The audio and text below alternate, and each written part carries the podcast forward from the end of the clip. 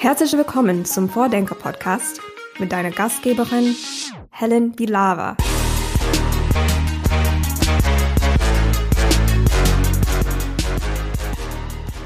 Heute spreche ich hier mit Sandra Stromberger, eine Vordenkerin aus Wien, die ihre Vision von Open Innovation einfach mal in die Praxis umgesetzt hat und das inzwischen erfolgreich seit über acht Jahren. Äh, sie hat die Open Innovation Community Industry Meets Makers gegründet, ein Format, in dem die sogenannten Maker mit der Industrie in Kontakt kommen sollen und beide Seiten gemeinsam an Innovationen arbeiten. Wie das genau klappt in der Praxis, das erfahrt ihr in der nächsten Dreiviertelstunde.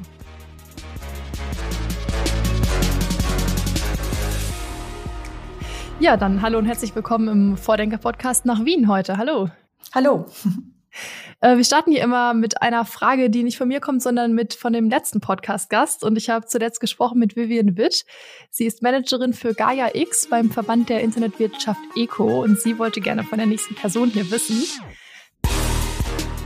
Zukunftstechnologien, neue Technologien eher Chance oder eher Risiko aus Ihrer Sicht? Und bitte einmal erläutern, warum.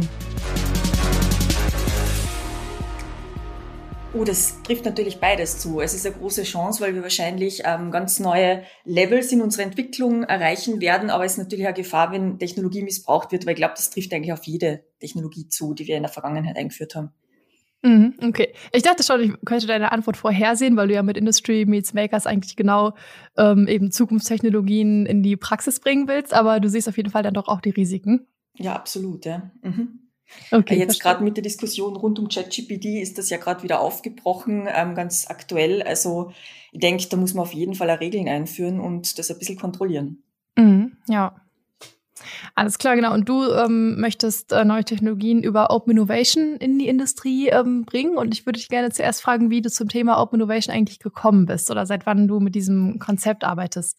Äh, ich habe vor vielen Jahren mal ein Buch gelesen, ähm, in dessen Einleitung ähm, etwas über Open Innovation gestanden ist. Und da hat ähm, der äh, Betreiber von der Gold Corporation ähm, äh, das Problem gehabt, dass er nicht gewusst hat, wo er als nächster graben muss, um zu Gold zu kommen und war ganz knapp vor der Pleite und hat dann einen Vortrag von Linus Torvald, dem Erfinder von Linux, ähm, gehört, ähm, so ist es halt beschrieben worden in dem Buch, ähm, und ist dann auf die Idee gekommen, dass er eigentlich einen Wettbewerb ausschreiben könnte, wo er ganz viele Leute ähm, aus ganz verschiedenen Richtungen einlädt, zu überlegen, wo er graben sollte.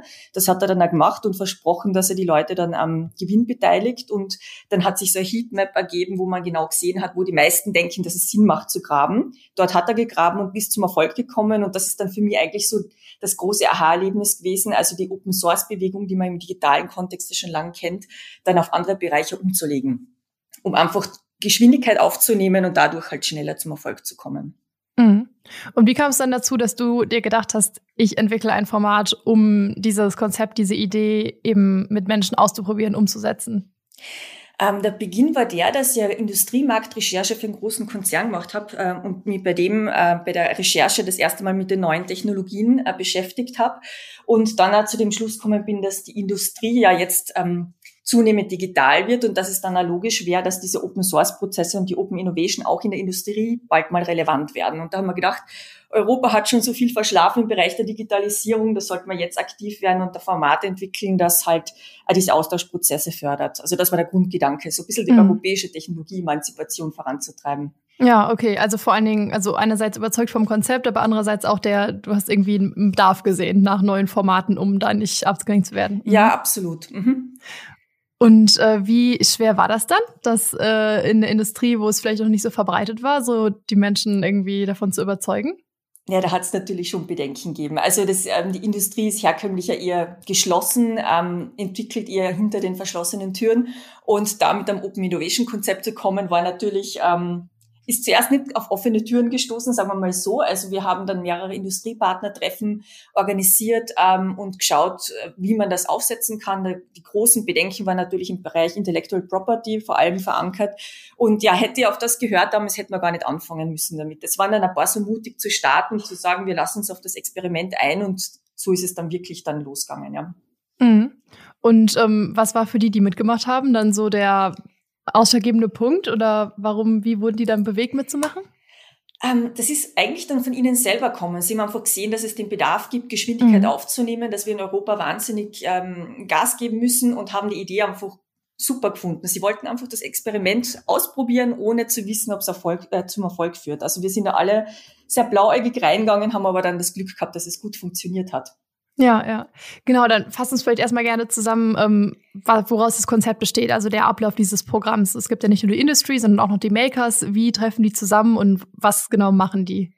Ja, das ist ähm, eigentlich so eine Art Wettbewerbsformat, obwohl Wettbewerb hat von Anfang an nicht so geklappt, weil sich die Leute, die mitgemacht haben, gegenseitig gleich alle Ideen erzählt haben, weil sie so froh waren, dass sie endlich jemanden treffen, mit dem sie über neue Technologien sprechen können. Mhm. Also so ist es dann zum Community-Building-Format geworden, von allein sozusagen. Ähm, und im Wesentlichen geht es darum, dass man über so einen Zeitraum von ungefähr vier bis sechs Monaten gemeinsam an Lösungen arbeitet. Also der Beginn, den Beginn bildet ein Kickoff-Event, bei dem Industriepartner Challenges vorschreiben, äh, vorstellen im Zukunftstechnologiebereich ähm, und dann die Maker-Szene, unter Anführungszeichen Maker-Szene dazu einlädt, ähm, diese mit ihnen gemeinsam eben zu lösen in einem ganz informellen Format. Also sie treffen sich so, wie es gerade für die Beteiligten passt, so oft es passt und in einem Ausmaß, das für alle machbar ist. Und dann am Ende wird das Ergebnis präsentiert beim Best of Industry Meets Makers Event. Und, und im Idealfall springt der Funke über und dann gibt's danach wirklich Auftragsvergaben und gemeinsame Geschäfte oder was auch immer, Forschungsprojekte, die zum Vorteil von beiden beitragen. Also das ist so die Grundidee. Und ja, na, ich glaube, damit ist es eh gut, ganz gut zusammengefasst. Während der Laufzeit machen wir dann noch alle möglichen Sonderevent-Formate wie Hackathons und Bootcamps um einfach die Community zu aktivieren und zu unterstützen. Vor allem auch, wenn es um neue Technologien geht. Also irgendwann war mal so der große Hype rund um Blockchain. Da haben wir noch keine Blockchainer in der Community gehabt. Dann haben wir Blockchain Beach Camp organisiert, um einfach die richtigen Leute anzuziehen und die dann in der nächsten Runde dabei zu haben. Mhm. Und ähm, das Ganze war ja gestartet ursprünglich als einjähriges Förderprojekt in Wien, aber inzwischen mhm. ähm, seid ihr älter geworden, ihr seid auch in anderen Bundesländern, Bundesländern aktiv, größer geworden. Wie hat sich das Projekt entwickelt? Ja, also eben, wie gesagt, wie du schon gesagt hast, das war ein Förderprojekt und das war, wir haben ja nicht gewusst, ob es funktioniert. Und das haben wir dann ein Jahr durchgezogen mit Vorbereitung und in der Umsetzung des eigentlichen Formats. Und dann ähm, war das Ergebnis so toll. Also wir haben so viele Projekte generiert, wir sind ganz viele Drohnenprojekte, Solarstrom, Insel, Prototypen, also alles Mögliche ist rauskommen. Und dann haben die Firmen eigentlich fast wie selbstverständlich gesagt, Sandra, wir bereiten schon die Themen fürs kommende Jahr vor. Welches kommende Jahr? Und dann haben wir, war ich mir nicht sicher, ob es noch einmal funktioniert oder ob es einfach nur Eintagsfliege war, dass wir halt in der ersten Runde quasi Glück gehabt haben. Und dann haben wir es im Jahr zwei und drei komplett ohne Budget gemacht. Das ist nur gegangen, weil alle mitgeholfen hat, haben. Also die Stadt Wien hat extrem supportet, indem sie Räume gestellt hat. Auch Magenta hat mal den Kickoff übernommen. Also es haben alle zusammengeholfen und damit hat es dann geklappt. Und das Jahr zwei und drei war eben wieder ein großer Erfolg mit sehr vielen Ergebnissen. Und dann im Jahr vier ähm, sind dann plötzlich Anfragen aus anderen Bundesländern kommen. Die wollten das Format dann bei sich auch organisieren. Und so haben wir dann ähm, angefangen mit so Speed-Dating-Train-Aktionen quer durch Österreich oder entlang der Westachse mal, wo wir dann immer so, also in Wien quasi gestartet sind, haben dann Kickoff gehabt, dann sind wir mit der ÖBB, äh, mit dem Zug gemeinsam nach Amstetten gefahren, dann haben wir in einer Remise gepitcht, dann sind wir weiter in die Tabakfabrik Linz und so weiter. Also es war irrsinnig gute Dynamik drinnen und das haben wir dann weiter äh, fortgeführt. Natürlich in der Corona-Zeit dann in einem anderen Format, weil da hat man ja nur digital ähm, kommunizieren können. Jetzt ist es Hybrid eigentlich. Also wir nehmen das Beste aus allen Welten sozusagen und führen mhm. es jetzt weiter fort. Jetzt schon das achte Jahr, also wir sind in der achten Runde. Ja, das finde ich eigentlich ganz interessant. Vielleicht kannst du da noch näher drauf eingehen, dieses Hybrid und vor Ort und digital. Also für was hast du denn jetzt daraus gelernt aus der Zeit? Für welche Dinge macht ihr digital und welche vor Ort? Also wie also, vereinbart man das am besten? Ja, also das, zuerst waren wir ja gezwungen, auf dieses digitale Format ähm, umzusteigen und da waren wir wirklich nicht sicher, ob das funktioniert bei so etwas, ähm, wie soll ich sagen, so was Offenem ähm, oder auch Persönlichem, ähm, weil mhm. es ja mhm. sehr viel mit, auch mit Chemie zu tun hat, ob man zusammenkommt. Und ähm, es hat dann aber, es ist Folgendes passiert, es haben sich dann plötzlich aufgrund des digitalen Formats sehr viele Leute aus anderen Ländern eingeklinkt. Also Leute aus Indien haben plötzlich mitgemacht und aus Frankreich und Deutschland und da war dann eher das nächste Thema, die Sprachbarriere zu überwinden. Das haben wir dann gelöst, indem wir mit Synchrondolmetschern angefangen haben zu arbeiten, was bei Zoom zum Beispiel ganz gut geht. Da kann man gleich mehreren Sprachen dann in einem Parallelkanal mithören. Ähm, das war da die Lösung. Und es hat halt dieses überregionale und internationale total gefördert. Ähm, also das ist der Vorteil des digitalen Formats, würde ich sagen ähm, dass man sich die Wegstrecke spart und halt einfach mehr Leute dazu holen kann. Ähm, aber was ich schon gemerkt habe, ist, dass die Menschen es einfach genießen, sich persönlich zu treffen. Ähm, damit machen wir jetzt beides, jetzt wo es wieder möglich ist. Also wir machen analoge Formate, wo man wirklich so halt auf der persönlichen Ebene miteinander plaudern kann, co-kreieren kann. Also das ist vor allem mal etwas, was man beim digitalen Format merkt. Die Mischung ist schwierig. Also wir haben so ein Bootcamp-Format, das vier Tage dauert und da mischen wir ähm, digital und ähm, analog. Und da haben wir dann gemerkt, da hat ein Industriepartner dann irgendwo die Nerven weggehauen, wenn er mit, also quasi in, in einer Stadt in Österreich sitzt, mit einer analogen Gruppe etwas erarbeitet und parallel wollen dann Gruppen digital mitmachen und das ist ein ständiger Switch zwischen digital und analog. Das, das bringt das Ganze ein bisschen in Unruhe. Mhm. Ähm, also das funktioniert nicht so gut, aber das Überregionale und Internationale fördert sehr. Also ich glaube, ja, man muss einfach das Beste aus beiden Welten nehmen und halt das Optimum aus beiden rausholen. Ja, und seid ihr jetzt dann am Ende immer noch gemischt, international, lokal oder ähm, wie hat sich das dann verteilt? Ja, das ist nach wie vor so. Also unser Kern-Community ist natürlich ähm, deutschsprachig, vor allem weil wir in Österreich gestartet sind und halt ähm, die meisten Sachen dann trotzdem auf Deutsch machen noch. Ähm, aber wir haben auch internationale Gäste, durch, die durch Netzwerkpartner dazukommen sind, Startups aus Osteuropa dabei und ähm, also ähm, auch das kommt dazu. Also es ist gemischt, würde ich sagen. Und deswegen haben wir jetzt mal gesagt, die ganze schriftliche Kommunikation machen wir auf Englisch, dass wirklich jeder mitlesen kann. Und wir arbeiten eben mit Synchrondolmetschern. Ähm, und vielleicht wird das dann später noch internationaler und vielleicht machen wir dann auch die Eventformate alle auf Englisch. Das, das wird sich dann für sich aus mhm. ergeben, je nachdem, wie sich das Format weiterentwickelt. Ja, und ähm, wie sieht es thematisch aus? Du hast ja gesagt, dass die Betriebe selber die Themen setzen oder die Challenges sozusagen definieren. Ähm, machen die das wirklich komplett eigenständig oder suchst du mit denen zusammen auch dann die großen Zukunftsthemen? Wie kommt es da zustande? Also die Grundlinie, die wir haben bisher, ist schon, dass wir uns auf Zukunft, Zukunftstechnologien fokussieren. Ähm, das wissen die Firmen, die mitmachen und die suchen einfach in der eigenen Firma nach Themen, die vielleicht in einer Schublade liegen oder wo sie wirklich was haben, wo sie sagen, ähm, da haben wir einfach nicht die Ressourcen und da hätten wir gern Input von außen oder wir haben nicht die Experten, weil wir uns mit dem Thema noch nicht beschäftigt haben. Also das kommt schon von den Firmen tatsächlich zu Zukunftstechnologiethemen. Jetzt haben wir aber, also IoT, das war ein starker Fokus am Beginn, dann ist künstliche Intelligenz dazu kommen, 3D-Druck, Blockchain, alles mögliche. Also es entwickelt sich schon ein bisschen von allein weiter. Und in dieser Runde haben wir jetzt das erste Mal auch die, den Wunsch aus der Community raus, ähm, dass, äh, dass wir nicht technische Themen aufnehmen, dass noch mehr Leute mitdenken können und dass es auch interdisziplinärer wird, das Ganze.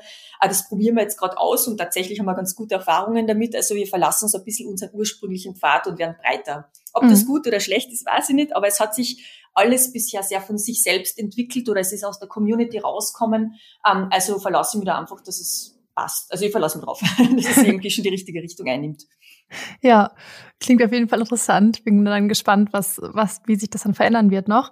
Ähm, aber nimm uns gerne vielleicht mal mit auf ein, zwei, drei Beispiele, wo an einem dieser Zukunftsthemen gearbeitet wurde mit einer konkreten Challenge und was war dann die Lösung? Mm, also ein sehr schönes äh, Beispiel ist gerade jetzt in der letzten Runde entstanden, das ziemlich gut zeigt, wie es sein kann, wenn es gut funktioniert. Ähm, also da hat ähm, Schwarzmüller, das ist, äh, die, die produzieren LKW-Anhänger, ähm, die haben gesagt, es, sie haben jetzt schon ein Problem mit dem Fachkräftemangel. Es kommen immer weniger LKW-Fahrer nach, die das halt noch machen wollen. Und sie, sie setzen jetzt in Zukunft halt verstärkt auf Assistenzsysteme. Und da haben sie konkret eine Challenge ausgeschrieben zum sicheren Verladen. Also da geht es darum, dass man so große 26 Tonner ähm, Geräte vielleicht seiner Baustelle auf seiner ähm, Baustelle liefert. Und da ist es natürlich extrem gefährlich, wenn man das falsch verladet, dass die dann, wenn die runterfallen, kann natürlich, äh, kann wirklich viel passieren, vor allem wenn ein Mensch drunter steht oder so.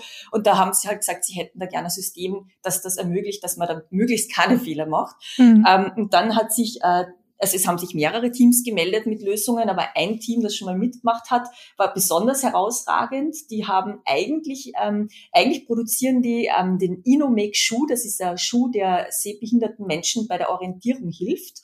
Und die haben gesagt, hm, also eigentlich könnten wir unsere Technologie auch für dieses Verladen verwenden. Und die haben dann im Sommer sich so richtig reingehängt, haben Prototypen äh, entwickelt und haben das den Schwarzmüller vorgestellt. Und die waren ganz begeistert, weil das halt eine ganz simple und gute Lösung war. Und die haben dann noch Rubble Master mit ins Boot geholt, die selbst eben auch so große Brecher ähm, produzieren und eben genau sowas nutzen würden. Und die haben dann jetzt auch beschlossen, dass sie da ähm, das Projekt mit einem großen Budget hinterlegen und das in ganz Europa ausrollen. Also das finde ich zeigt so schön, wie ähm, wie da verschiedene Zielgruppen oder halt Stakeholder zusammenkommen und alle profitieren. Also für, für dieses kleine Team, es ist ja zehn Mann, ähm, und die haben jetzt ein komplett neues Geschäftsfeld aufgemacht dadurch, das halt für sie ja sehr profitabel werden kann und äh, haben dann auch gleich noch Anfragen von anderen Firmen gekriegt zu dem Bereich. Also das finde ich richtig toll. Also das war ein Beispiel, das mir sehr gut gefallen hat. Oder weiteres Beispiel war von Magenta, die haben ähm, im ersten Jahr mitgemacht, also eine der Firmen, ähm, das war eine der Firmen, die so mutig war, da eben gleich mitzuziehen und die haben ähm, äh, IoT Developer Box auf den Markt gebracht und haben gesagt, äh, haben gefragt, ob unserer Community ähm, dazu Anwendungsfälle einfallen. Also ähm, also wie kann man diese IoT Box verwenden und wie könnte man das in Produkte verpacken, wie man dann wieder Businesskunden anbieten kann. Und da hat es auch ganz viele spannende Lösungen gegeben. Und eine Lösung war dabei, dass es um ein smartes Hochbeet gegangen. Ähm, da haben die, die Maker, das ist ein Duo gewesen, ähm, die haben diese IoT Developer Box in ein, Hoch, Hochbeet reingepackt und jetzt kann man dann quasi die ganzen Pflanzen über App steuern, also die ganze Feuchtigkeit und so weiter. Das ist heute nichts Neues, aber vor acht, neun Jahren war das eher noch neu. Und ähm, dann hat Magenta das so gut gefallen, dass sie denen einen großen Auftrag gegeben haben und die haben dann ähm, ganz viele Hochbeete produziert und jetzt die äh, Magenta Dachterrasse damit ausgestattet. Und Magenta verwendet das auch für die Mitarbeiter, also die haben jedes Jahr so, eine, so eine Ausschreibung und da kann man sich ganz schnell für diese smarten Hochbeete bewerben und die dann halt über den Sommer bewirtschaften auf der Dachterrasse. Das ist ganz eine schöne Geschichte. Die sind also sofort weg, die smarten Hochbeete und die anderen sind ganz geknickt, wenn sie nicht drankommen. also es hat eine richtige grüne Explosion auf der Dachterrasse gegeben. Ja. Und das waren jetzt ja zwei sehr positive Beispiele, wo es dann auch weitergegangen ist. Würdest du sagen, ähm, das ist typisch oder wie viele der Ergebnisse sind immer noch im Einsatz oder werden dann nach diesem Programm wirklich weiterentwickelt? Es geht nicht alles auf. Also wir haben sehr viel Glück gehabt. Ähm, dass, also meistens entsteht was rund um äh, die Challenges. Es hat aber auch die Fälle gegeben, wo es nicht aufgegangen ist. Und da gibt es so ähm, ein typisches Problem, war bei uns der Sommerurlaub, also dass die Sachen einfach einschlafen, weil die Leute nicht erreichbar sind. Also das ist so ein Knackpunkt. Oder es gibt da das Problem, ähm, dass äh, es, also ein typisches Problem ist auch, wenn eine Innovationsabteilung eine tolle Idee hat für eine Challenge, die dann bei uns ausschreibt, aber vergisst die Fachabteilung rechtzeitig ins Boot zu holen. Das ist also ein Klassiker, wo die dann erst im Prozess davon erfahren und dann sagen, wir haben überhaupt keine Ressourcen, wir haben das überhaupt nicht eingeplant. Also das sind so die typischen Flops. Oder es gibt natürlich auch noch das Thema, dass das Projekt dann auch einschlaft, weil niemand da ist, der es ähm, dann weiter fördert und fordert, also die, bei den Teams nicht nachfragt und das einfach einschlaft oder oder auch den Fall, dass man etwas entwickelt, was dann vielleicht nicht genau zu dem passt, was gut zu, zum Unternehmen passt. Also äh, wo man dann einfach sagt, okay, die Challenge war vielleicht zu breit ähm, von der Themendefinition her und damit sind tolle Ideen kommen, aber die Firma selbst kann es eigentlich nicht richtig verwerten, weil es zu weit vom eigenen Geschäftsfeld weg ist. Also das wären so die typischen Schwachpunkte, die mir jetzt auf die Schnelle einfallen. Hm, ich glaube, der Sommerurlaub als Innovationskiller, der ist mir bisher auch noch nicht untergekommen. doch, doch. Das ist so. Also nach, das sind alle zeitversetzt auf Urlaub und wenn halt gerade jemand im Sommer Zeit hat zu entwickeln und dann niemanden erreicht, also das ist halt natürlich frustrierend. Klar, ja, total mhm. logisch. Und ähm, was sind dann die umgekehrt die Punkte, die es wahrscheinlicher machen, dass etwas nachhaltig wird? Ich habe auch überlegt, ob so dieses Konzept, dass Industry und Maker von vornherein zusammenarbeiten und es dann irgendwie automatisch irgendwie schon fast sichergestellt ist, dass der Praxistransfer funktioniert, weil man ja irgendwie direkt an der Praxis entwickelt oder was hast du noch für so Erfolgsfaktoren identifiziert? Also ich glaube, was ganz, ganz wichtig ist, ist am Beginn das Erwartungshaltungsmanagement im Prozess. Ähm, also äh, es kommen bei uns ähm, ganz unterschiedliche Profile. Also äh, wir haben, äh, also deswegen habe ich früher gesagt, Maker unter Anführungszeichen, weil äh, wir den Maker-Begriff eigentlich total überstrapaziert haben.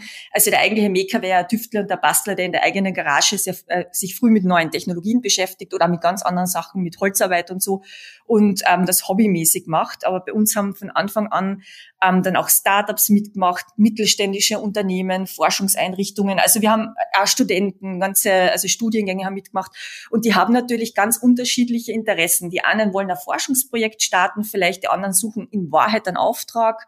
Andere wiederum wollen nur die Technologie haben, dass sie sie ausprobieren können. Ähm, also die Motivation ist ja unterschiedlich und das ist ganz wichtig am Beginn, dass der Challenge Owner oder halt der, der die Challenge ausschreibt, ähm, genau abklopft, wer sind die, die da kommen? Bringen die vielleicht schon ein Produkt mit, das passt? Oder äh, was wollen die danach? Und können wir das liefern? Können wir ihnen wirklich eine Perspektive bieten, auf deren Basis wir dann was Fruchtbares machen können? Ähm, das ist der ein ganz wichtiger Punkt, weil äh, nichts ist schlimmer als das, dass jemand dann losrennt, sich äh, vier Monate intensiv mit was beschäftigt und danach kommt nichts raus. Das ist natürlich frustrierend. Also das, glaube ich, macht die Chance, äh, erhöht die Chance massiv, dass es klappt. Mhm. Und das mit diesem, mit der Frage Wettbewerb oder gemeinsam arbeiten, du meinst ja, dass es mit dem Wettbewerb nicht so richtig geklappt ist, weil die automatisch alle zusammenarbeiten wollten. äh, ist es dann wirklich so, dass pro Challenge alle, die dafür eine Idee haben, ein Team bilden oder wie ist das, das praktisch? Oder bewerben sich von vornherein nur ein, zwei Leute auf eine Challenge? Na, es ist, äh, auch das ist ja unterschiedlich. Also wir haben schon den Fall gehabt, dass 50 äh, Leute wo mitmachen wollten und wir haben den Fall, dass vielleicht nur zwei oder drei mitmachen.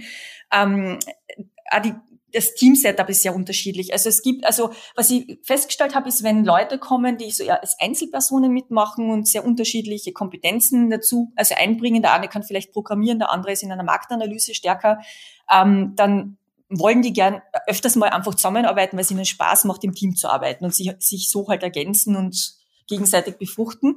Ähm, und dann gibt's aber welche, die kommerzieller reingehen, die in Wahrheit eigentlich schon ein Businessinteresse haben und die arbeiten dann vielleicht dann eher autonomer, weil es dann in weiterer Folge vielleicht auch um Geschäftsgeheimnisse geht, um Patenteinreichungen und so weiter. Also ähm, setzt sich das auch, sehr zufällig zusammen. Also die Leute kommen und lernen sich kennen und am Anfang machen wir meistens ein Gruppentreffen, wo man dann schaut, wer kommt mit welchem Ansatz und wer möchte wie mitmachen und danach bildet man Teams oder eben keine Teams. Ja. Mhm, ja. Und am Anfang meintest du auch, dass so geistiges Eigentum für viele irgendwie eine Hürde war oder ist. Wie habt ihr das denn gelöst? Also das kommt ja auch immer wieder in solchen Crowdsourcing-Kollaborationsprozessen, dieses Thema. Ja, das ist ein ganz ein kompliziertes Thema. Das haben wir noch nicht gelöst. Gott sei mhm. Dank haben wir keine negativen Erfahrungen gemacht. Zumindest weiß ich von nichts bisher. Ähm, kann es sein, dass es an mir vorübergegangen ist, aber bisher habe ich noch nichts gehört davon. Ähm, also wir haben, wir überlassen das auch den Leuten ähm, selbst, wie sie das lösen wollen. Also äh, oft einmal machen sie es jetzt einfach so, dass sie dann ein NDE unterzeichnen, wenn es heikel wird oder wenn es wirklich ans Eingemachte geht. Ähm, NDE steht wofür? Kannst du es kurz sagen? Non-Disclosure Agreement, also dass ja. man quasi nicht drüber spricht, ähm, was man da entwickelt, also das mhm. ist eine Geheimhaltungsvereinbarung. Ähm, und es gibt aber dann auch Fälle, wenn, also wenn zum Beispiel ein Team von 20 Personen gemeinsam mit drei Industriepartnern, die das gemeinsam ausgeschrieben haben, ähm, über ein Jahr an einer Idee arbeitet, wird es natürlich wirklich kompliziert. Ähm, mhm. In diesem Fall haben wir es dann mit einem mit einer Creative Commons Lizenz gelöst, also einfach quasi, dass es ähm, allen gehört, äh, also das bedeutet, dass es allen gehört und jeder darf es nutzen. Ähm, aber es geht natürlich nur, wenn alle so offen sind. Also ich muss ehrlich sagen, ich würde gerne Vorschläge unterbreiten, aber wir haben es einfach immer noch nicht mhm. geschafft. Also es ist zu komplex, weil eben auch die Konstellationen so wahnsinnig komplex und unterschiedlich sind. Also ähm, bleibt uns nichts anderes übrig bisher, als dass wir einfach sagen, bitte geht's ethisch mit den Sachen um. Ähm, die Grundregel lautet natürlich, der, der es entwickelt, dem gehört's. Ähm, aber es ist eben bei diesen misch gemischten Teams vor allem sehr schwierig zu definieren. Ja, aber so, du hast Creative Commons angesprochen. Ich hätte jetzt auch gedacht, dass zu so einem Format irgendwie Open Source am besten passt. So, alles ist einfach frei und wir teilen das Wissen. Das passt ja auch irgendwie zum Gedanken der Open Innovation. Mhm. Äh, warum ist das nicht praktikabel oder warum ist das sozusagen nicht einfach der Default? Ja, also ähm, wenn es jetzt wirklich an so Punkten, also wenn man kommt irgendwann an den Punkt vielleicht, wo die Technologie so spannend ist, wie eben, also eine Technologie, wo man dann vielleicht sogar Patent einreicht, da geht das nicht. Sobald man das öffentlich kommuniziert irgendwo, kann man es nicht mehr einreichen. Also es mhm. gibt einfach Fälle, wo das einfach nicht handelbar ist. Also das würde eigentlich zum Nachteil führen für die Beteiligten und da gibt's halt dann separate Agreements. Also aber ich bin kein Jurist. Also vielleicht gibt es ja. irgendeine gute Lösung, die ich noch nicht kenne, aber wir haben halt keine Systemlösung. Klar, ne, wenn es dann irgendwie dem Geschäftsmodell widerspricht, dann ähm, ja, muss man natürlich abwägen. Mhm. Ja. Und ähm, dann, also diese verschiedenen Konstellationen fand ich jetzt super spannend, die paar Beispiele, die du schon genannt hast. So, kannst du noch mal ein paar Beispiele nennen, was für große Konzerne dabei sind oder welche Rolle auch kleinere mittelständische Unternehmen ähm, dabei spielen, was so für wen die Benefits sind? Also die Grundidee von Industry Meets Makers war, dass Großkonzerne mit Einzelpersonen, also diesen Hobbyisten, den bereits mhm. angesprochenen, zusammengebracht werden. Das war eben, wie gesagt, dann von Anfang an eigentlich nicht machbar, weil viele andere mitmachen wollten. Und ich war eigentlich am Anfang so ein bisschen dagegen, weil ich gedacht habe, na, das verwässert die Grundidee. Aber es war dann eigentlich für alle Beteiligten gut. Also es profitieren, also diese diese bunte Truppe profitiert voneinander irgendwie. Also diese kleineren Firmen, die mitmachen, die sind vielleicht komplette Innovationstreiber und bringen eine totale Dynamik rein. Ähm, ähm, sind auch schneller vielleicht als ein Großkonzern, was nicht immer stimmt, aber also auch Großkonzerne können sehr schnell sein, wenn es ums Eingemachte geht. Ähm, aber ähm, es ist eigentlich die bunte Mischung, die, also die, die diese Dynamik bringt und diesen Innovationsgeist. Also mhm. ähm, ja, also wir haben, ja, wie gesagt, also sehr viele unterschiedliche dabei. Also ja, genau. Ich weiß nicht, ich hoffe, ich habe es gut beantwortet. ja, ich glaube, genau so ein Netzwerk wünscht sich jeder, der irgendwie in diesem Feld aktiv ist. Deswegen jetzt natürlich die große Frage, wie baut man so ein buntes, äh, vielseitiges Netzwerk auf? Tja, also am Anfang ähm, habe ich tatsächlich, also das sind ja zwei Seiten, die man da aufbaut in dem Fall, also die Industrieseite und die Meka-Seite. Bei der Maker-Seite war es so, dass ich zu dem Zeitpunkt, wo ich damit angefangen habe, 2014 habe ich mir das erste Mal darüber Gedanken gemacht, da war dieser Maker-Begriff in Europa noch nicht etabliert. Der in den USA war er schon in aller Munde, aber bei uns nicht. Und da bin ich zuerst einmal wirklich auf die Suche gegangen, ähm, also auf die Suche danach, ob es bei uns überhaupt sowas gibt wie den Maker. In Wahrheit ist es ein Erfinder, Erfinder und der Tüftler und ich habe natürlich recht schnell welche gefunden. Ähm, ich bin dann am Anfang zu vielen so Technologie-Meetups gegangen, wo sich halt Leute treffen, die dann in ihrer Freizeit sich mit neuen Technologien beschäftigen. Also da bin ich dann so reinkommen und habe dann mit Einzelpersonen angefangen zu reden und die haben mir dann immer wieder neue Leute vorgeschlagen, mit denen ich auch reden sollte. Und so bin ich dann Step by Step zu so einer kritischen Masse an Leuten kommen, die dann bereit waren, über sowas, also bei sowas mitzumachen. Und die Industrieseite, da bin ich so vergangen, dass ich ähm, recherchiert, also danach recherchiert habe, wer sich in Österreich mit den neuen Technologien schon beschäftigt. Und dann habe ich genau die Ansprechpartner für die neuen Technologien angeschrieben. Also nicht, ich habe keine üblichen Wege gewählt, sondern habe wirklich recherchiert, wer dann der Leiter von der und der Unit ist und habe dann an irgendeinem Sonntagnachmittag sieben Firmen angeschrieben, muss man auch wieder sieben, lustigerweise, das waren aber nicht dann alle, die die mitgemacht haben, das hat sich nur so ergeben. Ähm, und die habe ich dann angeschrieben und dann habe ich am Montag in der Früh tatsächlich sieben Terminvorschläge gehabt. Also das war offensichtlich genau am Puls der Zeit, also zufällig habe ich den Zeitgeist getroffen, wo sich die Firmen tatsächlich angefangen haben, mit dem zu beschäftigen und für solche Formate offen zu sein. Also ich habe sehr viel Glück gehabt sozusagen. Und dann ähm, habe ich Gruppentreffen gemacht, also wo wir halt eben gemeinsam drüber nachgedacht haben, wie das ausschauen kann. Ähm, das sind ja teilweise Konkurrenzen, äh, Konkurrenten nebeneinander gesessen. Also es war ganz ein spannender Prozess, hat ihnen auch sehr getaugt, dass wir miteinander plaudern können. Ähm, ja, und so hat sich das dann ergeben. Also wir haben dann auch noch so einen Testlauf gemacht. Also zuerst haben wir Challenges definiert. Um, ähm, und dann plötzlich habe ich selbst kalte Füße gekriegt und dachte, uh, hoffentlich macht überhaupt wer mit. Und dann haben wir noch so, so ein Test, so ein Test-Event gemacht, ähm, wo dann die Briefing-Partner, also wir nennen die Challenges Briefings, ähm, die Themen vorgestellt haben und dann haben wir gleich ganz hartes Feedback gekriegt. Da haben wir gemerkt, hu, da hätten wir jetzt zwei Drittel im Raum verloren, weil ähm, die Perspektive zu eng formuliert war. Also wir haben gesagt, also da hat das Beispiel gegeben, äh, dass äh, dann zwei Praktikumsplätze vergeben werden an das Team, die, also an die Teams, die die besten Lösungen bieten.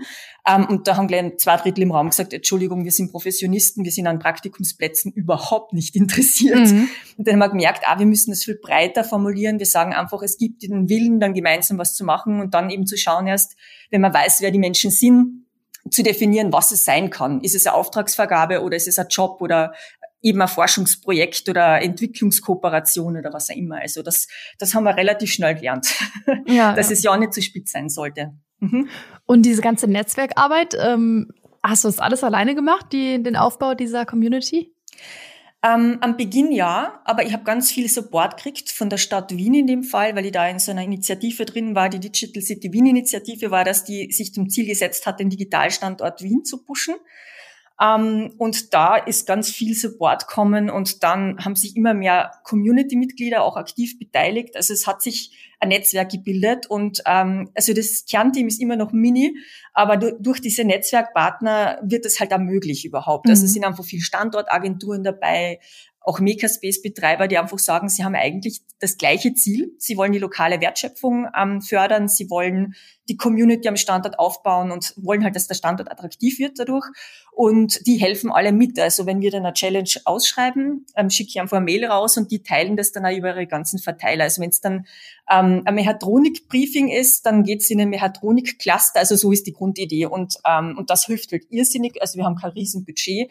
Und so wird es halt ermöglicht, mit kleinem Budget eine ganz große Reichweite zu erreichen. Mhm. Aber man muss da bestimmt auch ganz schön für gemacht sein, ne, für diesen Job. Also in ähm, zu den Maker-Meetups und Tech-Treffen zu gehen und da die Leute anzusprechen und irgendwie zu überzeugen, an Bord zu holen, das äh, muss einem ja auch irgendwie liegen, oder? Vermutlich, ja. ja, das war ganz lustig bei diesen Meetups. Also da bin ich reingegangen bei den ersten paar, wo sie mich noch nicht gekannt haben. Und das waren nur Männer, weil es halt ein techniklastiges Thema ist trotzdem. Mhm. Ähm, und Frauenmangel ist nach wie vor, also das muss man so sagen, in der Szene wirklich gegeben. Und ich bin reingegangen und sie haben sich umgedreht und haben mich gefragt, äh, also haben gedacht, ich suche das WC. Also ich muss so lachen müssen. Gesagt, das Klo ist dort. Äh, nein, ich komme zum Meetup. Also es war extrem, also eigentlich ist es ja gar nicht witzig, aber ich habe trotzdem ja. lachen müssen. Also ähm, es hat sich schon ein bisschen verändert. Also es gibt jetzt mittlerweile auch mehr Frauen in der Szene, aber es ist immer noch, also kein Vergleich, ja. Mhm. Und gab es dann diese sozusagen ähm, Hürden oder diese lustigen Konfrontationen auch so bei den ersten Treffen dann von den Makern und den Industry-Vertretern? Ja, schon auch. Also vielleicht eine, witzige Anekdote ist die, ähm, wir haben das erste, den ersten Kickoff haben wir als Barcamp organisiert. Das werde ich nie, nie, nie wieder machen. Das Barcamp-Format ist ein Format ohne Agenda, ohne Ablauf und das ist für Industrie ganz schwierig. Es ist dann am Wochenende, es ist so, und was passiert dort? Ja, das weiß ich noch nicht genau. Ähm, nach welcher Struktur gehen wir vor? Keine Ahnung. Also es war so ein bisschen äh, komisch, aber es hat dann super funktioniert. Also die haben sich total toll ausgetauscht. Mein Ziel ist nicht erreicht worden, weil mein Ziel war, dass sie beim Kickoff definieren, wie sie dann auch weitermachen. Das hat nicht geklappt. Also die haben sich alle kennengelernt, haben einen Spaß gehabt den ganzen Nachmittag und dann sind sie auseinandergegangen ohne Next Steps Definition. Also mhm. das haben wir dann alles hinterher machen müssen. Ähm, ja, das ist vielleicht noch so eine Banne, die mir passiert ist am Anfang. Jetzt machen wir das strukturierter mittlerweile. Aber ja, genau, das war ja. so ein Kulturthema. Und was sind dann die besseren Formate, die du vielleicht auch empfehlen würdest für, für so ein Kickoff? Ähm, also wir machen es jetzt immer straffer noch. Also wir haben jetzt wirklich so eine Pitch-Session, wo die äh, Industriepartner ähm, ihre Themen vorstellen. Die haben da nur ein paar Minuten, so fünf bis sieben Minuten. Und danach machen wir Breakout-Session-Räume auf, wo sich dann die Interessierten eben treffen können und nächste Schritte ausmachen können. Mhm. Also das ist jetzt unsere Vorgabe und das funktioniert ganz gut. Dann lernen sie sich kennen und stellen auch fest, ob es Sinn macht, sich persönlich zu treffen. Das spart schon allen sehr viel Zeit. Ähm, wenn Sie merken, es macht Sinn, dann machen Sie eben danach so einen Gruppentermin aus, ähm, wo Sie dann wirklich sich ein paar Stunden zusammensetzen und genau schauen, wer ist dabei, wer möchte wie mitmachen und dann eben, so wie ich schon beschrieben habe, Gruppen bilden oder eben keine Gruppen bilden. Ja, ja. Und was ist dann so nach dieser Netzwerkbildung deine persönliche Rolle im Laufe eines solchen Prozesses? Mm, also am Beginn war ich tatsächlich in den ersten Jahren bei jedem Meeting dabei und habe mitmoderiert und geschaut, dass es funktioniert. Das habe ich dann nicht mehr geschafft. Ab dem Zeitpunkt, wo wir 14 Challenges gleichzeitig gehabt haben, habe ich dann aufgegeben und ähm, bin eigentlich dann nur noch als Feuerlöscher dabei. Also die Leute rufen mir an, wenn sie Probleme haben, wenn sie irgendwie nicht erreichen oder wenn irgendwas nicht klappt. Ähm, ansonsten organisieren sich die Firmen schon recht eigenständig. Ähm, was wir auch noch machen, um das eben zu fördern, ist, dass wir so Industriepartner-Treffen äh, organisieren, wo dann die alten Hasen, wie Infineon zum Beispiel, die jetzt schon das achte Jahr in Folge mitmachen, ähm, den Neuankömmlingen erzählen, wie es funktioniert, auf was sie achten müssen. Also das ist auch noch sehr authentisch, dass es eben mhm. von den Industriepartnern selbst kommt. Das hilft sehr. Und ähm, ja, sonst, ich würde mal sagen, ich mache gar nicht viel, obwohl ich wahnsinnig viel mache. Also, ähm, es ist halt so, es melden sich ja Leute während dem Prozess an, die matche dann mit den Industriepartnern. Ähm, und wir organisieren dann natürlich auch diese Sonderevent-Formate und die sind natürlich sehr arbeitsintensiv. Also so ein viertägiges Bootcamp ist schon sehr ähm, intensiv, wenn man das dann vor allem parallel an mehreren Standorten organisiert, so wie dieses Jahr wieder, ähm, und dann mit so Live-Regie und, und Live-Schnitt im digitalen Raum. Also es kann schon ganz aufwendig werden. Mhm. Würde ohne Partner auch nicht gehen. Also da haben wir schon ein eingespieltes Team. Ja. Und so schaffen wir das dann. Und ähm, also würdest du sagen, dass das, was du am Anfang gesagt hast, dass Open Innovation in, das, in der Industrie irgendwie noch nicht so bekannt oder verankert war, würdest du dann sagen, das hat sich geändert oder du beobachtest jetzt, dass die da auch viel proaktiver sich einbringen oder gibt's da immer noch diese Hürden, die du vor acht Jahren irgendwie da, auf die du getroffen bist? Es ist viel besser geworden. Ähm, also was ich gemerkt habe, ist, äh, also nicht besser, leichter geworden. Ähm, ähm, das hat natürlich mit einer kritischen Masse zu tun. Also jetzt, wo man auf unsere Website kommt und einfach all diese Logos sieht, hinterfragt eigentlich eine Firma nicht mehr, ob es funktioniert, sondern nur, ob sie gerade bereit sind, da mitzumachen oder ob es mhm. bei ihnen gerade gut ins Timing passt. Ähm, also das Hinterfragen hat sich abgebaut. Ähm, das heißt aber nicht, dass es immer der richtige Zeitpunkt für jeden ist. Also es gibt da immer noch Firmen, die sagen, spannend, sie schauen zu, sie kommen vorbei, aber sie sind noch nicht äh, bereit, weil irgendwer blockiert in der Firma und oft ist es so, dass die dann ein Jahr lang zu allen Events kommen und dann ein Jahr später vielleicht sich dazu entscheiden. Also ähm, ich glaube, man sieht halt auch die positiven Effekte und der Druck ist so hoch mittlerweile, ähm, was den globalen Wettbewerb betrifft, dass die Leute einfach offen sind für Neues. Also sie müssen quasi sich bewegen. Ja. Hast du da eine kleine Checkliste für uns, was die Unternehmen sozusagen brauchen oder was für Voraussetzungen es auf deren Seite braucht, um mal sowas mitzumachen? Ähm, also das Wichtigste ist, glaube ich, dass das Management dahinter steht. Also dass mhm. einfach die Führungsetage sagt, okay, wir lassen uns drauf ein.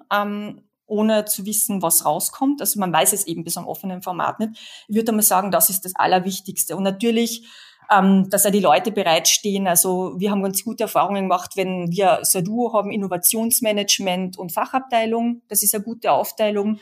Ähm, dann jemand eben von der Innovation, der dann auch die Moderation macht, die Kommunikation mit den Makern und dann einfach punktuell die Experten dazu holt, die sich beim Thema auskennen. Also so funktioniert's meistens. Und natürlich muss man so ein bisschen ähm, eine Incentivierung schon haben. Also wenn man sagt, okay, ähm, es macht ein Team wahnsinnig viel, dann muss man sich vorher vielleicht schon überlegen, was für ein Budget man dann hat, wenn es wirklich schlagend wird und man da was machen möchte. Also dass man sich vorbereitet auf den Fall, dass es aufgeht mhm. und man zu einem tollen Ergebnis kommt und dann auch Ressourcen dafür bereitstellen kann. Ja, ja. Aber der sozusagen die Vorteile sind größer als der Aufwand, würdest du wahrscheinlich sagen, ne? Ja, eigentlich schon. Es ist ja, es ist ja so, dass wir eben diese Challenges haben als Motor für das ganze Konzept, aber es passiert da links und rechts davon wahnsinnig viel. Also die Leute lernen sich kennen. Es machen bei uns nur ähm, Leute mit, die intrinsisch leistungsmotiviert sind, weil den anderen sind wir viel zu anstrengend. Die wollen dann einfach nur Business as usual machen. Und die, die da wirklich mitmachen, die sind solche Treiber und die lernen sich dann kennen auf diesem lockeren Level. Mhm. Und, ähm, und dann gibt's ja ganz viel Auftragsvergaben neben den ganzen Challenges. Also das höre ich dann immer um drei Ecken, das sagen sie mir dann auch nicht systematisch. Also niemand ist verpflichtet, mir zu sagen, was rauskommt, aber manchmal höre ich dann, ja, der hat den Auftrag von dem gekriegt und der hat das abwickelt, der hat einen Job über den gekriegt und es geht teilweise dann erst ein Jahr später los oder so. Also mhm. man kann's, man kann den Erfolg kaum messen. Also es ist ähm, so ein offenes Netzwerk ist nicht kontrollierbar. Also das hat so ja. eine Art Leben und organisiert sich dann an, an einem gewissen Punkt eigentlich selbst. Mhm. Ähm, Nochmal zu dem Netzwerk. Du hast eben die Mailverteiler angesprochen, über die viel läuft. Ähm, gibt es da noch eine Plattform, wo die Leute sich irgendwie matchen können? Oder welche Tools benutzt du quasi, um all diese Leute, mit denen in Kontakt zu bleiben und die irgendwie den Überblick zu behalten und die zu connecten? Tja, das traue ich mir gar nicht zu sagen. Also ich, hätte, ähm, also ich hätte eigentlich vorgehabt, eine Online-Plattform zu entwickeln. Ähm, aber das habe ich bis heute gar nicht gemacht. Also wir haben ähm, dieses Mailing-List-System, das auch historisch ist schon, ähm, also das haben wir irgendwann eingeführt ähm, und über das schicken wir die Mails raus. Äh, in diesem Verteiler sind natürlich alle drin, die sich bei uns anmelden über die Website. Ähm, und ansonsten haben wir noch ein Chat-Tool, über das wir Sachen organisieren. Ansonsten eigentlich gar nichts. Also das ist eine rein virtuelle Gruppe. Also, wow, ja. Ja, also genau, ich überlege jetzt gerade, ob wir noch ein Instrument haben. Natürlich Social Media Kommunikation ist eh klar und ähm, die üblichen Kommunikationskanäle nutzen wir natürlich alle, aber so eine Plattform, wo man sich wirklich ähm, matchen kann, na, haben wir noch mhm. nicht. Vielleicht ja. kommt das aber noch. Also wenn es größer wird, wird man es brauchen. Also jetzt geht's noch so. Ja, genau, das wäre nämlich eigentlich auch meine nächste Frage gewesen, weil die Open Innovation City Bielefeld hat nämlich so eine Open Innovation Plattform gestartet und versucht da eben, da können Leute irgendwie ihre Ideen oder Challenges für Bielefeld eintragen, dann können andere das kommentieren, dann können die sich irgendwie finden und so weiter. Aber ähm, ich habe mich dann auch gefragt, was deine Meinung ist, also ob du das Gefühl hast, sowas bräuchtest du, sowas bräuchte man oder bringt das gar nichts, wenn man die Leute auf ihren bestehenden Plattformen quasi ähm, suchen und irgendwie abholen muss. Ja, das stimmt da irgendwie. Also, ähm, also ich glaube, es hilft ab einer gewissen Größe, wenn man ein System hat, das mhm. eben äh, Arbeit abnimmt und automatisiert und so weiter. Aber es ist äh, wirklich meine Erfahrung, dass jeder so kommuniziert, wie er will. Also äh, wir haben das eben mit dem Chat-Tool probiert. Das funktioniert bei Events super. Also wenn wir so ein viertägiges Bootcamp machen, dann verwenden wir das Chat-Tool und das geht dann wirklich gut. Aber so über die Laufzeit hinweg gibt's die einen, die immer noch gern Mails schicken, die anderen sind auf WhatsApp, die anderen sind auf Instagram, äh, Instagram sage ich, ähm, äh, Telegram, die anderen auf Signal. Also jeder hat so sein eigenes Chat-Tool. Okay. Ähm, ähm, auch die Plattformen, also sehr Zielgruppen, ähm, äh, unterschied, also unterschiedlich pro Zielgruppe. Ähm, also wir haben die jüngeren Generationen, die überhaupt nicht mehr auf Facebook sind. Also Facebook generell funktio funktioniert dann nicht mehr so gut, habe ich festgestellt. Da gibt es welche, die auf LinkedIn erreichbar sind. Die würden nie auf Instagram schauen. Also es ist man muss tatsächlich ähm, die Leute dort abholen, wo sie sind, das stimmt, ja. Mhm. mhm. Okay, ja. Ähm, dann bin ich gespannt, ob, ob ihr noch eine Plattform startet irgendwann oder ähm, ob es dann doch noch nötig wird. Vielleicht ist es dann leichter, mit einem bestehenden Tool zu arbeiten, dass wir das gar nicht selbst entwickeln, sondern was nehmen, was schon da ist und das halt anpassen auf unsere Bedürfnisse hin. Ja, Mal ja. schauen, wie sich das entwickelt. Ja. Und wie sieht es denn eigentlich aus mit äh, Akteuren aus der Wissenschaft? Also wir haben jetzt ja schon viel die Maker, die Startups, die Industrie, die Mittelständler und so weiter. Ähm, spielen ForscherInnen für euch auch eine große Rolle oder ist es wirklich mehr so Industry-Maker-Unternehmen? Ähm, mittlerweile, oder na eigentlich eh von Anfang an, waren auch mhm. Forscher dabei. Also wir haben Forschungsorganisationen gehabt, die Challenges ausgeschrieben haben. Wir haben auch Wissenschaftler dabei, die sich an der Lösungsfindung ähm, beteiligen. Also äh, ja, ist ein Bestandteil unserer Community, definitiv, ja. Mhm. ja, ja. Wir haben sogar jetzt die TU Wien, die eine Challenge ausgeschrieben hat. Also sogar Universitäten machen mit, mit, mittlerweile mit auf der Challenge-Geberseite. Also ja, also sehr spannend. Ja, also sowohl Challenge-Geber als auch Mitmachende quasi. Mhm, genau. Ja. Mhm. Und wer sind so die Partner, die ähm, sozusagen euer Programm oder das Format weitertragen? Ähm, sind das öffentliche Einrichtungen oder ähm, mit wem arbeitest du da zusammen? Beides. Also Standortagenturen sind ja in den meisten Fällen ähm, mhm öffentlich finanziert, nicht nur, teilweise haben sie Mischformen. Ähm, da haben wir eigentlich alle von allen Bundesländern dabei. Also das ist, würde ich mal sagen, so eine Systemlösung fast von uns, ähm, weil die eben das gleiche Ziel haben wie wir. Die wollen eben diese lokale Wertschöpfung fördern, das habe ich glaube ich eh schon gesagt. Ähm, und dann haben wir aber auch privatwirtschaftliche Partner dabei. Das sind äh, Vereine, die einen Makerspace betreiben und sagen, sie wollen der Community was bieten ähm, und die helfen auch mit. Also die haben keine öffentlichen Gelder. Vielleicht der Förder Budget zwischendurch mal projektbezogen, aber finanzieren sich halt privatwirtschaftlich zu großen Teilen. Ja, ja. Und du meinst auch, dass die Stadt Wien auch für den Start eures des, deines Projekts eine große Rolle gespielt hat. Ähm, ist es immer noch so, dass es diesen Bezug irgendwie zu Verwaltung oder zur Stadt gibt oder welche Rolle ähm, spielt das inzwischen? Ja, absolut. Also die Stadt Wien ist bis heute ein starker Förderer. Ähm, zu Beginn war es eben äh, mit tatsächlich der Förderung hinterlegt. Jetzt mhm. ist es halt auch teilweise, besteht der Support darin, dass sie etwas mitkommunizieren, dass sie bei Veranstaltungen helfen. Ähm, dann sind wir nach wie vor Programmpartner quasi von der Digital City Wien Initiative, die nicht nur von der Stadt getrieben wird. Das ist eine Kooperation zwischen Privatwirtschaft und der Stadt Wien, also da haben wir immer noch ganz starken Support. Wir haben in den vergangenen Jahren alle unsere Best of Industry mit Makers Events bei den Digital Days ähm, platziert, die von der Stadt Wien organisiert werden, also von der Digital City Wien Initiative. Also wir sind da ganz eng verbandelt und mittlerweile haben wir eben auch schon Kooperationen zu anderen Städten. In diesem Jahr macht er von der Challenge-Seite her machen sogar zwei Städte mit, die eine Challenge ausgeschrieben haben. Also auch mhm. ganz eine spannende Entwicklung. Da ist die Stadt Dullen und die Stadt Amstetten dabei. Ähm, also es, ich würde mal sagen, weil das Konzept eben so die Stand, eigentlich die Standorte stärkt, ist das auch für Städte definitiv spannend, damit zu machen. Ja, ja, ah, perfekt, genau. Das ist super spannend, dass die auch Challenges geben. So die Rolle von öffentlichen Akteuren in solchen Innovationssystemen ähm, fand ich nämlich auch noch interessant, so als Punkt. Ähm, was würdest du denn sagen, wie eure Community oder wie die Lösungen ähm, generell dann umgekehrt auf die Stadtgesellschaft wirken? Also würdest du sagen, das geht schon in Richtung einer Open Innovation City ähm, oder gibt es so diesen regionalen Impact jetzt gar nicht unbedingt? Ähm, ich glaube, soweit sind wir noch nicht, ähm, dass wir ähm, wirklich da, also schon so, so tief reingegangen sind, weil das halt noch recht neu ist, dass eine Stadt was ausschreibt. Ich würde aber sagen, das kann in die Richtung gehen. Also Dullen zum Beispiel sucht jetzt nach neuen Konzepten, wie man mit Sensoren ähm, dazu beitragen kann, die Stadt grüner zu machen ähm, oder mit künstlicher Intelligenz und Datenkonzepten.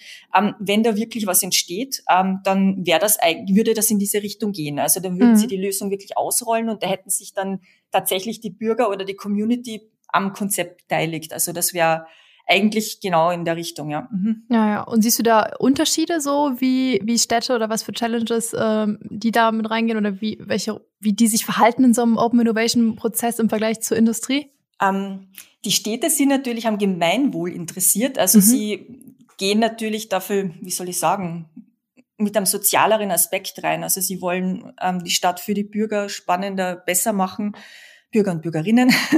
ähm, und äh, äh, Industriebetrieb ist natürlich an Geschäft interessiert. Also die wollen einfach spannende Kandidaten, Fachkräfte finden, die haben ein bisschen eine andere Motivation. Also so, ähm, also Fachkräfte, aber auch Innovationen, die sie vielleicht ausrollen können, die ihr Geschäft weiterbringt. Dementsprechend gehen sie natürlich mit ein bisschen einem anderen Mindset rein, aber rein vom Verhalten, von den Personen her ist es gleich. Hm, ja, also das Format funktioniert für beide Seiten. Ja, eigentlich schon. Also bei den Städten werden wir es jetzt sehen, aber es schaut ja. sehr gut aus. Also wir haben irrsinnig hohes Interesse generiert ähm, und sehr viele Leute, die da mitmachen wollen. Also so. Ja. ja. Super spannend, ja. Ja, in äh, Österreich seid ihr jetzt ja offensichtlich schon sehr gewachsen. Du hast mir auch schon verraten, dass es auch schon international Anfragen zu dem Projekt gab. Ähm, könntest du dir das vorstellen, in anderen Ländern auch zu machen oder Industry Meets Makers zum Beispiel in Deutschland auch oder sogar in Bielefeld ähm, umzusetzen? Definitiv, aber es gibt so, also dazu braucht es mehr Ressourcen. Also jetzt mhm. ähm, sind wir zu klein aufgestellt und die, ähm, es ist tatsächlich so, dass wir diesen Anfragen bisher noch nicht richtig nachkommen haben können, weil sobald es wirklich internationaler wird, also ich sage einmal, in, in der Dachregion wird es einfach so gehen, gleicher Sprachraum, alles, ähm, also sehr barrierefrei sozusagen. Aber wir haben auch Anfragen von Malta und Portugal gekriegt und das ist das erste Mal, wo ich sage, okay, das ähm, müsste man anders aufsetzen. Da gibt's ähm, eine neue Sprache, die dazu kommt. Ich kann nicht einfach in, mich in den Zug setzen und dorthin fahren, sondern man muss fliegen. Also es ist ganz eine andere Transferleistung. Ähm, wenn man möchte, dass der Spirit von der Community gleich bleibt oder sich, ähm, also quasi nach den gleichen Ideen arbeitet. Und mhm. da bräuchte es wahrscheinlich ein richtiges Konzept, Verträge womöglich. Und bisher, es ist, klingt so absurd, aber wir haben keinen einzigen Vertrag. Ähm, das sind alles Handshake-Deals. Ja, also wir sagen, ja. ja, helft sie uns, ja passt, wir sind dabei, Teil des Netzwerks und ähm, da gibt's keine Verträge. Das ist äh, sich in die Augen schauen und schauen, ob es passt und zum, ob man die gleiche Idee verfolgt und dann macht man es einfach miteinander. Und das geht, glaube ich, dann nimmer, wenn man wirklich jetzt komplett international arbeitet. Da braucht's irgendein Rahmenmodell, das mir noch nicht eingefallen ist. Also ja, und genau, und wie gesagt, die Ressourcen. Also da braucht es ja Menschen, die das da moderieren. Jetzt geht's gerade noch so, aber dann, glaube ich, braucht es wirklich ein größeres Team. Kernteam, wenn jetzt. Mhm. Ja, ja. Und auch Menschen, die, die da dann in die Makerspaces gehen und anklopfen und äh, Kontakte knüpfen und so. Ne? Genau. Es kommt ja wahrscheinlich auch ein bisschen darauf an, dass man die Leute kennt und irgendwie das Netzwerk vor Ort aufbaut, ne? Ja, genau. Man braucht lokale Partner, die bereits eine Community haben oder bereits sowas machen. Ähm, mhm. Dann funktioniert's. Also und die sollten halt das gleiche Mindset haben. Also das ist halt das ist, glaube ich, vor allem die Herausforderung. Ja, alles klar. Ich bin gespannt, äh, wo ihr in den nächsten Jahren noch zu finden sein ähm, werdet. Ähm, vielen Dank für, ähm, für all deine Einblicke. Ähm, magst du mir noch eine Frage mitgeben, die ich äh, dem nächsten Podcast-Gast dann stelle zum Einstieg? Ich glaube, meine Hauptfrage wäre, wie der nächste Gast die Open Innovation Konzepte aufgesetzt hat, dass sie wirklich funktionieren. Alles klar. Kurz und knackig. Dann sage ich vielen Dank dafür. Äh, danke, dass du Gast warst im Vordenker-Podcast und ähm, ganz viel Erfolg beim nächsten Durchlauf von Industry Meets Makers. Dankeschön, ich bedanke mich. wie immer auch danke an alle HörerInnen. Ich freue mich wie immer über Fragen und Feedback und vor allen Dingen, wenn ihr den Vordenker-Podcast abonniert. Bis zum nächsten Mal.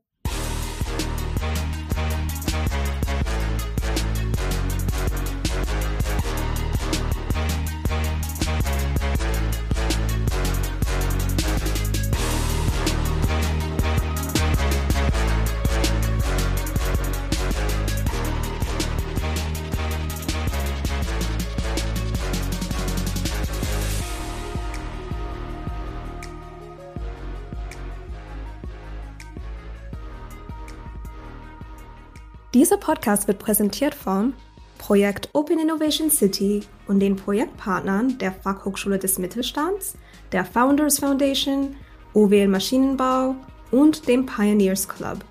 Ein besonderer Dank gilt unserem Förderer, dem Ministerium für Wirtschaft, Industrie, Klimaschutz und Energie des Landes Nordrhein-Westfalen.